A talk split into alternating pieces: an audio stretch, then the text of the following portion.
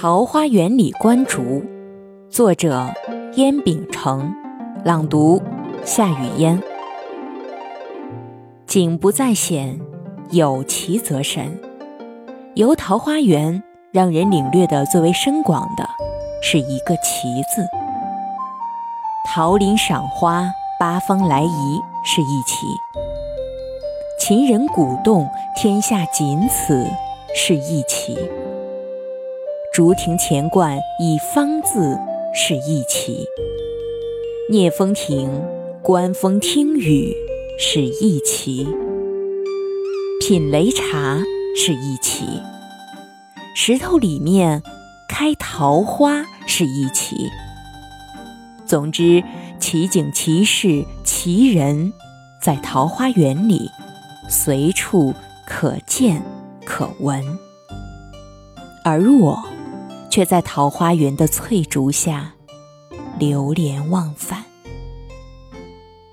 在这里，我说的不是方竹亭里瞧着圆、摸着方的方竹，而是山上四季常青、挺拔伟岸且又婀娜多姿的南竹。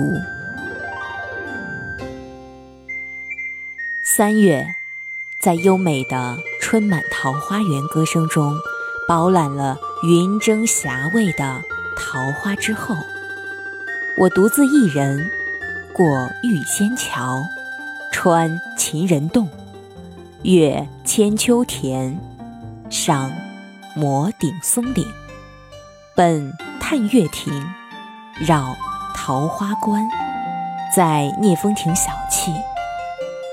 这一路游来。我的眼里射入的尽是翠竹羞黄。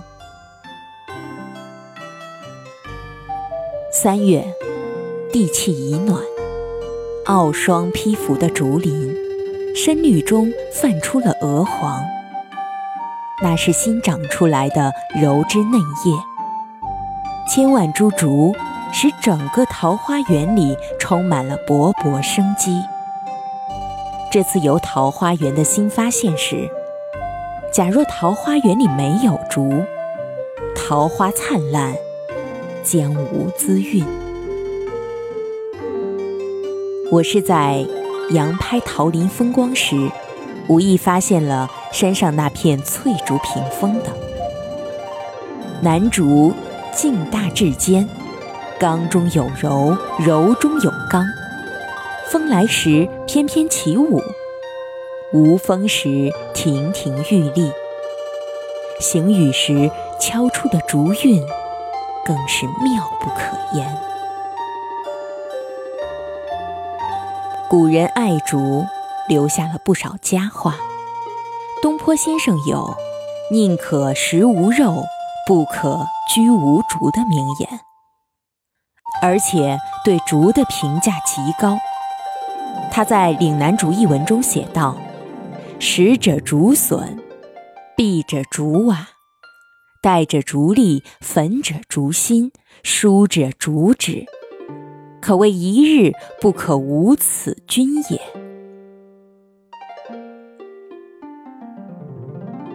然而，东坡先生之言并不全面。桃花源里还有竹楼、竹廊、竹匾。竹刻对联里，竹子的用途这么广，竹子的风格历来被人所尊崇，把它列入了梅兰竹菊四君子之五。清代扬州八怪之一的郑板桥写过不少咏竹诗，其中一首写竹子不畏险恶，随遇而安，一心向上，笑傲风霜雨雪的。高贵品格，咬定青山不放松，立根原在破岩中。千磨万击还坚韧，任尔东西南北风。此次观竹，更是我心驰神往的，是在竹林中和竹子相对而立。我发现，老了的竹子皮色转黄，有的还有了许多的黄黑色斑点，像古稀之人脸上的老人斑，显得饱经风霜。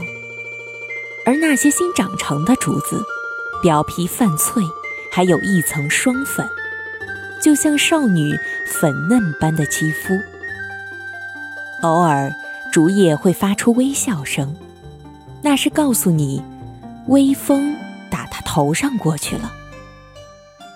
雾气里，千千万万竹叶的叶尖上悬着一颗颗明珠，那是集聚在竹叶上的水滴。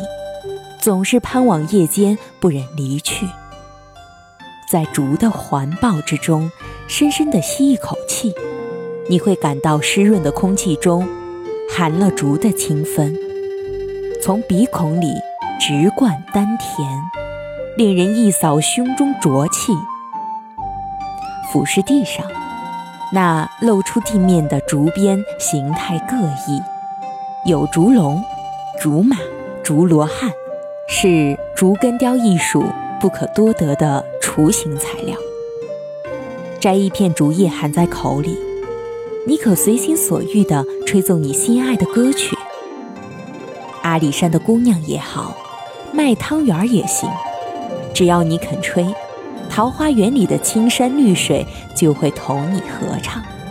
若遇晴天，丽日当空，靠在竹上。仰观竹叶间，太阳洒下的万条金线，俯赏地上变幻不定的光圈，会使人悠悠走入梦境。